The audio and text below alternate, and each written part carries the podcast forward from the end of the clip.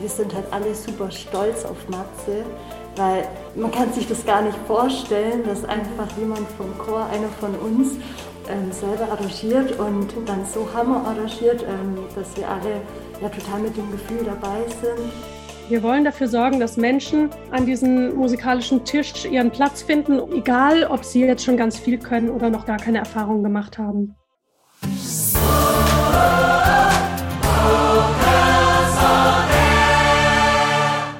Ich bin Franziska Klein und das ist Vocals on Air, euer Podcast rund um die Vokalszene. Hier sprechen wir mit Musikerinnen, Künstlern, Konzertveranstaltern, Chören und ganz vielen anderen Menschen darüber, was sie bewegt.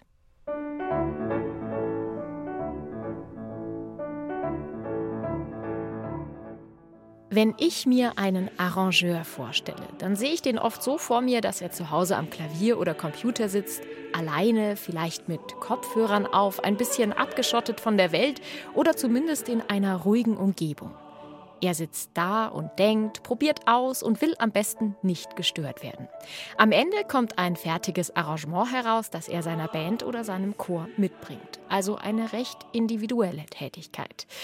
Es gibt aber auch Ansätze, dass man gemeinsam in einer Gruppe arrangiert.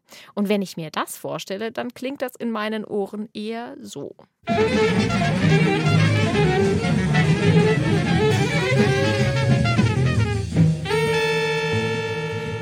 Aber das geht natürlich auch ganz anders und genau darum soll es in dieser Folge gehen. Wie kann man gemeinsam arrangieren? Was ist vielleicht gerade das Besondere daran? Und auch wenn man nicht gemeinsam arrangiert, sondern zum Beispiel nur einer aus dem Chor, was macht das mit der Chorgemeinschaft? Vocals on Air, der Podcast. Ein Konzept für gemeinsames Musikmachen und Arrangieren heißt Community Music. Und das hat sich meine Kollegin Helene Konrad mal genauer angeschaut. Hallo Helene. Hallo. Du hast dich mit einer Expertin dazu unterhalten.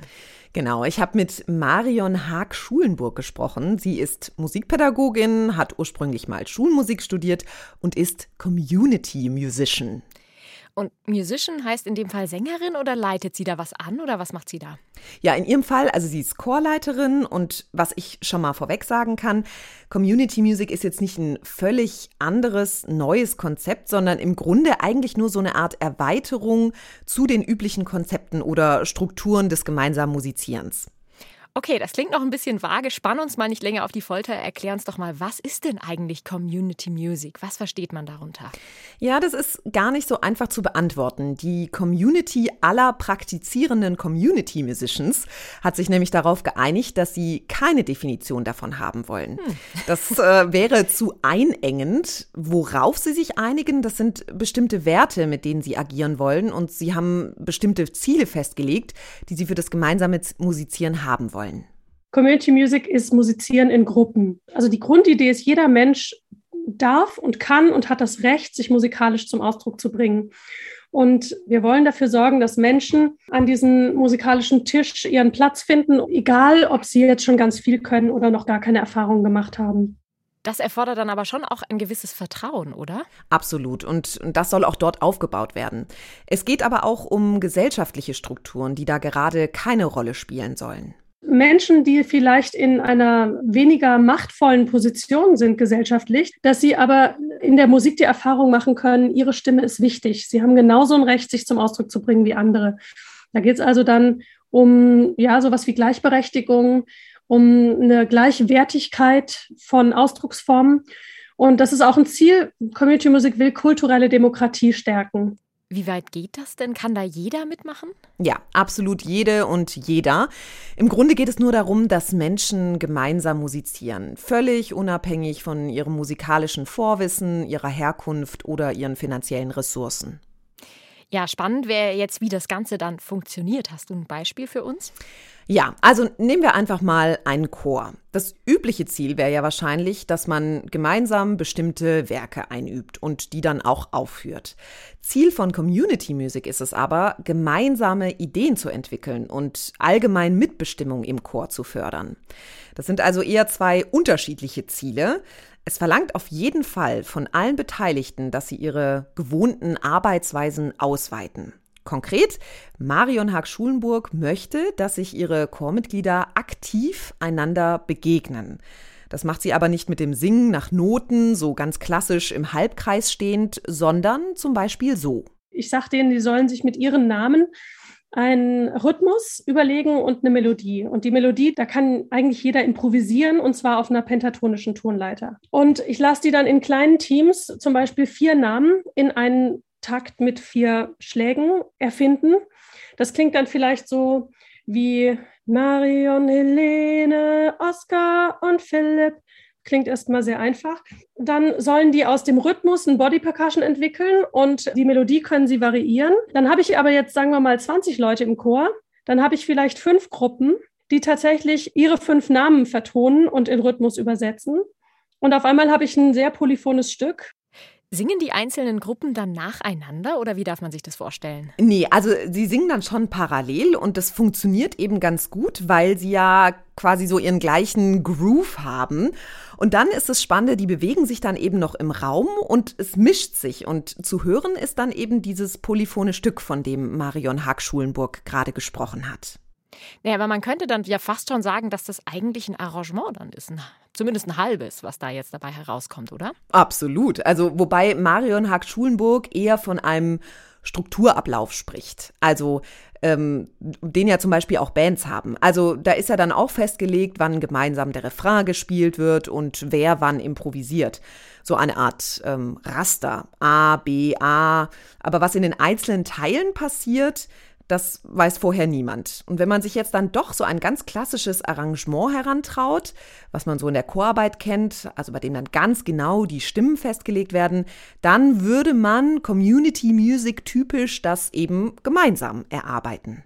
Aber für klassisches Arrangieren braucht man dann doch noch ein bisschen mehr Musikerfahrung, oder? Ja und nein. Auch da kann man sehr leicht anfangen und wer schon weiter ist, der macht dann halt auch ein bisschen mehr. Ich arbeite sehr viel mit kleinen Stücken, die relativ schnell zu lernen sind und wo wir gemeinsam, wo die Bässe zum Beispiel gemeinsam rausfinden, was wäre eine Basslinie, die passt. Je nachdem, wie weit die Leute sind, können die das ja auch mal selber ausprobieren. Das heißt, da geht es auch darum, langfristig ein harmonisches Verständnis aufzubauen, dass jeder mit der Zeit versteht, was zum Beispiel Kadenzen sind und auch, wie sie funktionieren. Und zwar nicht musiktheoretisch abstrakt, sondern ganz musikpraktisch ausprobieren, okay, was haben wir denn für Möglichkeiten? Weil wenn man erstmal einen soliden, guten Satz machen will, dann wissen die besser relativ schnell, was sie haben wollen. Auch die anderen Stimmen können relativ schnell merken, okay, da könnte man jetzt eine Oberstimme drüber setzen. Machen wir doch mal eine liegende Oberstimme, die nur wenige Noten hat und die dazu passt machen wir noch eine Terzstimme dazu und schon hat man auch einen vierstimmigen Satz, aber den hat man eher sich gemeinsam überlegt. Das wäre zumindest eine Option, wie man tatsächlich zu einem Arrangement kommt, was man gemeinsam entwickelt hat. Gibt es da Aufnahmen davon? Also kann man sich das anhören, wie, was da so rauskommt, wie das klingt? Ja, das ist schwierig. Also zumindest im Chor von Marion Haag-Schulenburg gibt es äh, keine Aufnahmen oder ähnliches. Bei ihr entsteht Musik für den Moment. Weil die allermeisten Leute tatsächlich das so genießen, dass sie einfach miteinander Musik machen dürfen, ohne diese traditionellen Leistungsanforderungen. Was eben überhaupt nicht heißt, dass die da nicht ganz toll singen. Das ist ja das Lustige. Nur weil man die Leistungsanforderungen nicht aufmacht, heißt nicht, dass die Leute keine Leistung bringen. Im Gegenteil. Sie sind meistens viel freier und entspannter und dann klingt es auch gleich viel besser. Das sind dann also einmalige Werke, die da entstehen. Genau, Musik für den Moment. Finde ich ziemlich besonders, gerade in unserer heutigen Zeit, in der das alles so normalerweise festgehalten wird. Ja, definitiv. Wie gemeinsam Musik entsteht mit den Beteiligten, dazu kommen wir später nochmal. Aber jetzt erstmal danke dir, Helene.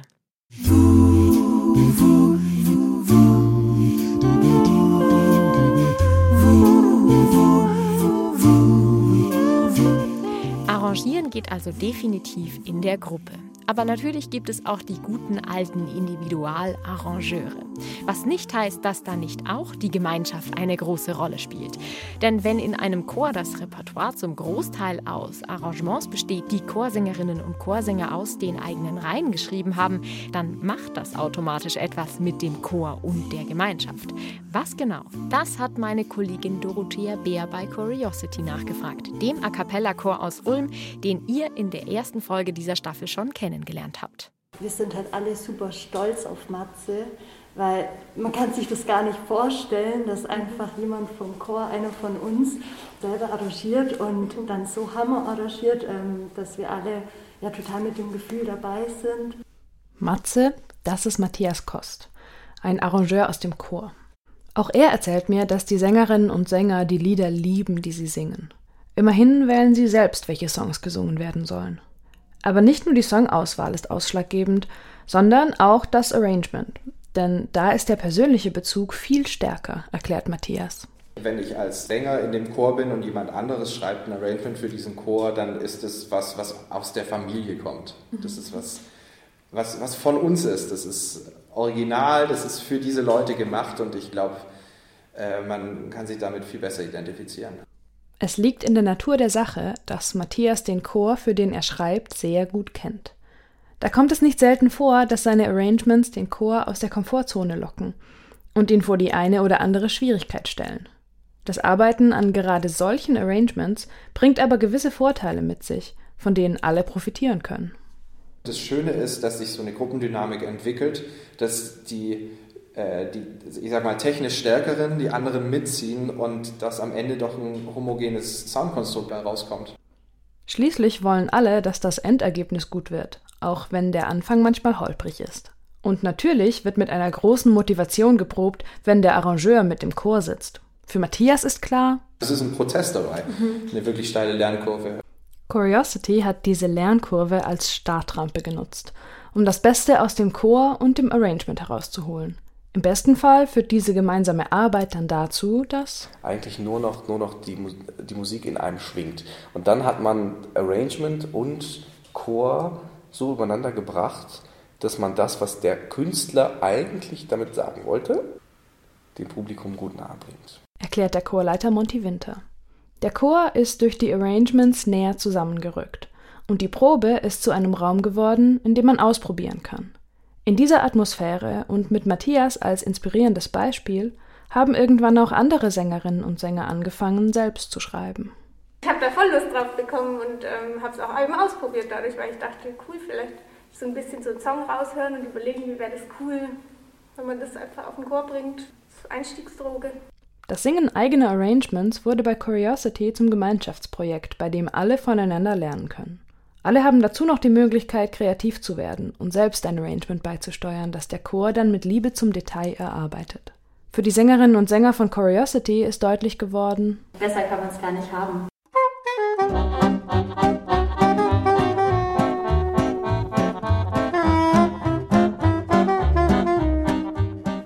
Gemeinschaft beim Arrangieren kann also auf ganz unterschiedliche Weise entstehen. Mal im Chor, wie bei Matthias Kost, wenn jeder für sich arrangiert, mal beim gemeinsamen Musizieren wie bei der Community Music. Aber da entsteht nicht nur durch das gemeinsame Musizieren Gemeinschaft, sondern auch das Miteinander ist von vornherein ein ganz anderes. Wie genau das aussieht, dazu hat meine Kollegin Helene Konrad noch einmal mit Marion Haag-Schulenburg gesprochen. Helene, das Konzept klingt so, als wäre das von vornherein völlig anders als ein normaler Chor.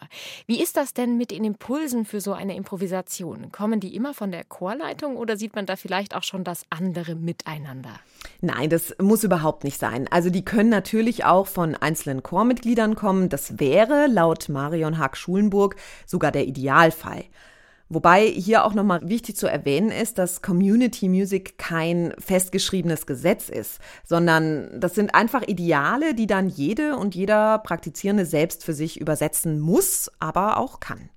Wenn dann also die Ideen für eine Improvisation von den Chormitgliedern kommen, verändert sich aber auch die Aufgabe der Chorleitung.